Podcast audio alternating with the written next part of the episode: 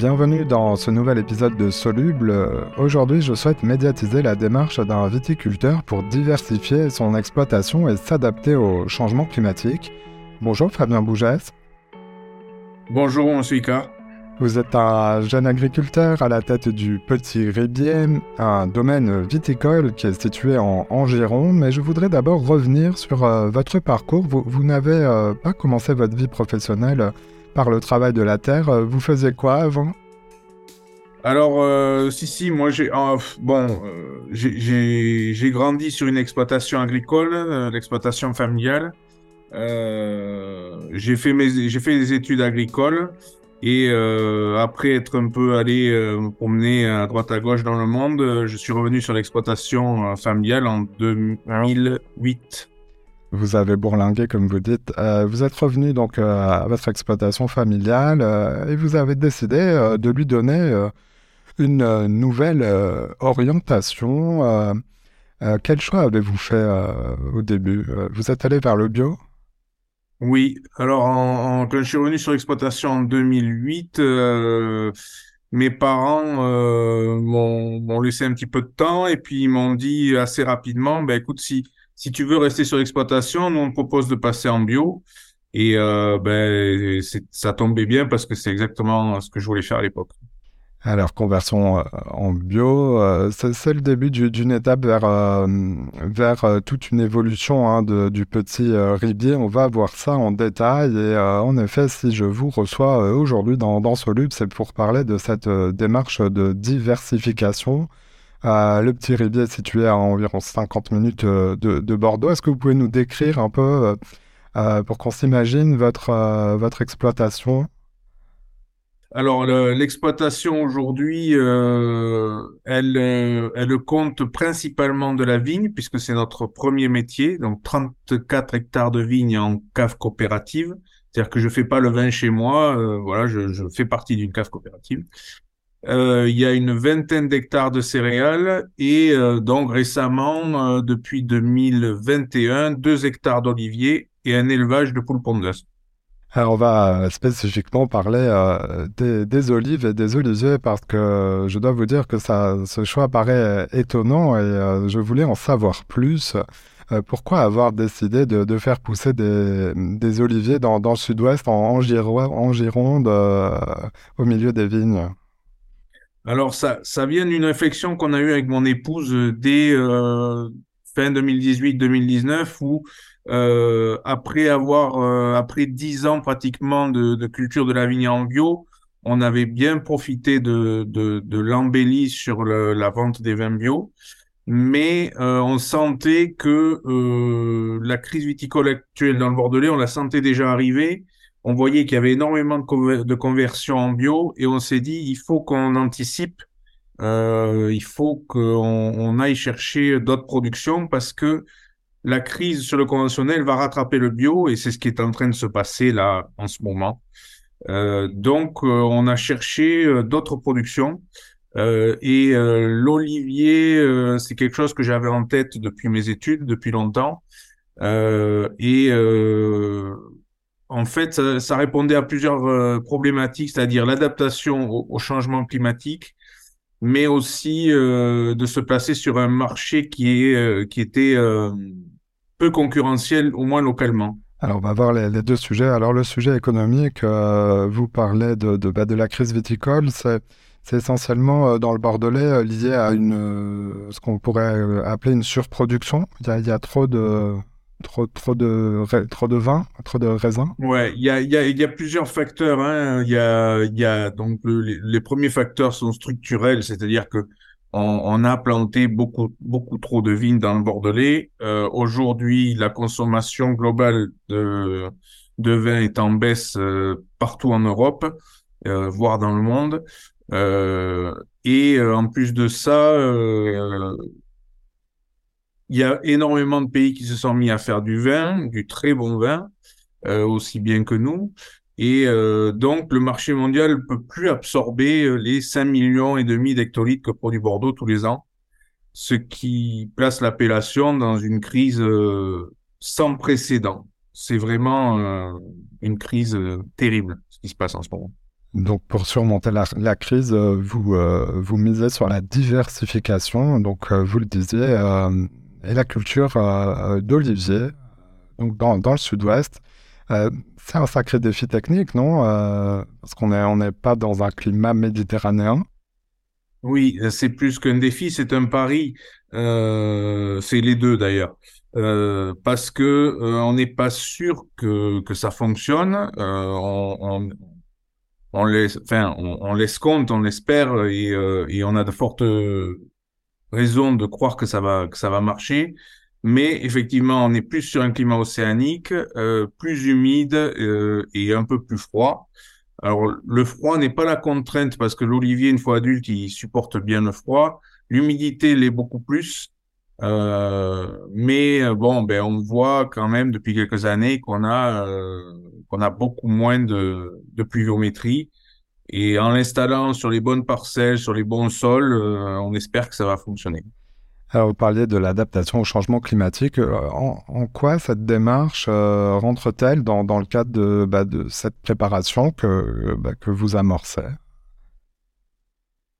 Bah, en fait, ce qu'on constate depuis, euh, depuis plusieurs années, c'est bah, des, des pluviométries hivernales de plus en plus faibles, des périodes de sécheresse plus fréquentes et plus longues l'été. Donc, l'olivier, ben, il se il, va, il va mieux supporter tout ça euh, que, que, ben, que la vigne, par exemple. Et puis il a le gros avantage aussi de fleurir euh, tardivement au printemps, c'est-à-dire en mai-juin, ce qui n'est pas le cas de la vigne. Et paradoxalement, dans notre région, le réchauffement climatique, il s'accompagne d'un démarrage de la végétation de plus en plus précoce au printemps, mais aussi de gelées euh, tardives qui peuvent subvenir au mois d'avril.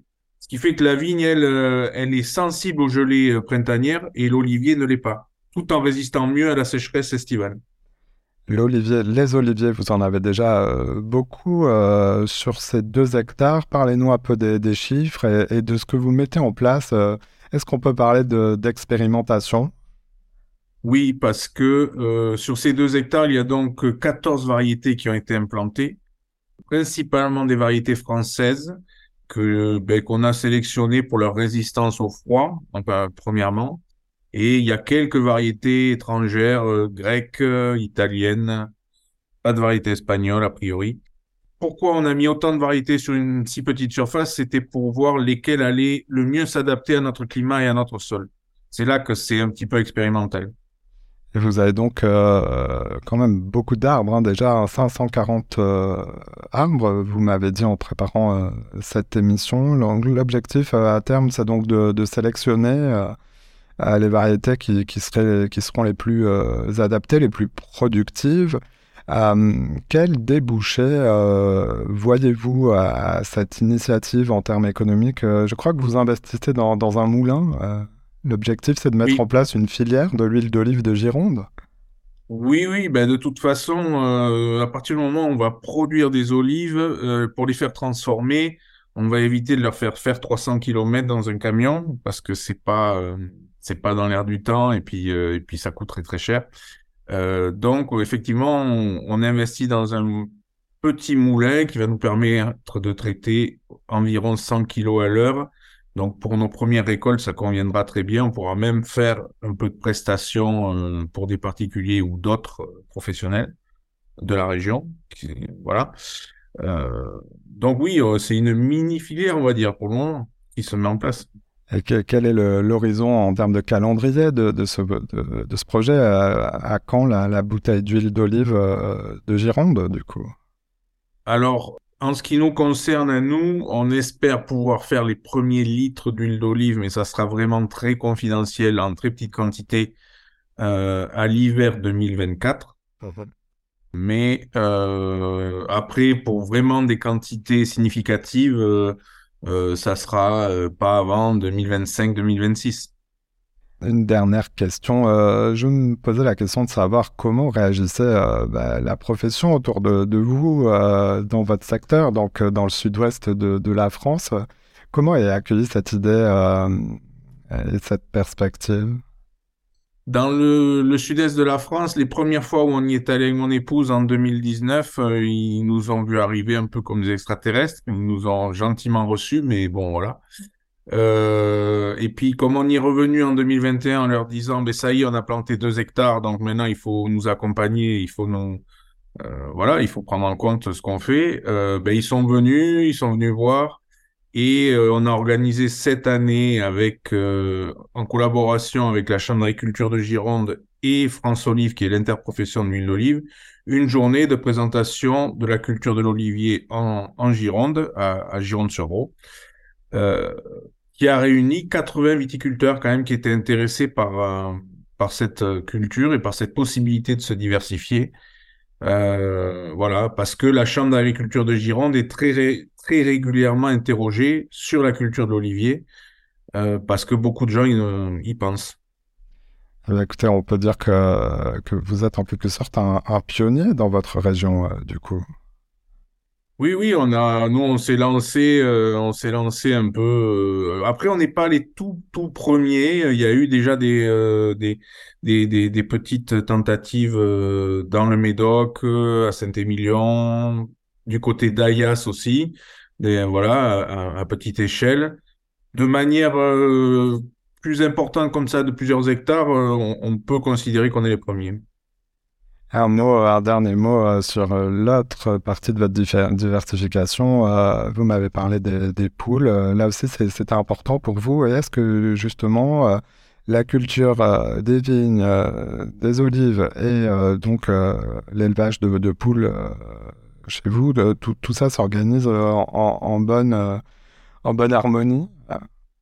Alors euh, c'est un peu compliqué parce que ben, il faut il faut effectivement se réorganiser, mais on peut trouver des synergies entre toutes ces cultures, euh, notamment euh, notamment au niveau des poules parce qu'en fait l'atelier poule on l'a lancé euh, en même temps que l'atelier olivier parce que comme l'olivier c'est rotation longue et que le retour sur investissement est long, il fallait monter une culture, euh, une autre production qui a une euh, qui a un retour sur investissement beaucoup plus rapide. Voilà, donc ça c'était pour voilà le pourquoi du des poules. Et euh, et ensuite il peut y avoir des synergies du point de vue technique parce que euh, ben on imagine mettre les poules une fois qu'elles ont fait leur période de ponte les mettre à la retraite dans les parcelles d'olivier ou de vigne parce qu'elles vont participer à euh, la lutte euh, insecticide euh, en grattant le sol durant l'hiver et en détruisant les, insectes sous forme larvaire. Voilà, donc on est en train d'essayer d'imaginer un système où les trois cultures fonctionnent ensemble. Les solutions bah, sont sur le terrain, elles s'inventent chaque jour. Merci Fabien Bougès d'être passé dans mon émission, dans Soluble, le podcast qui médiatise les solutions. Eh bien, merci à vous.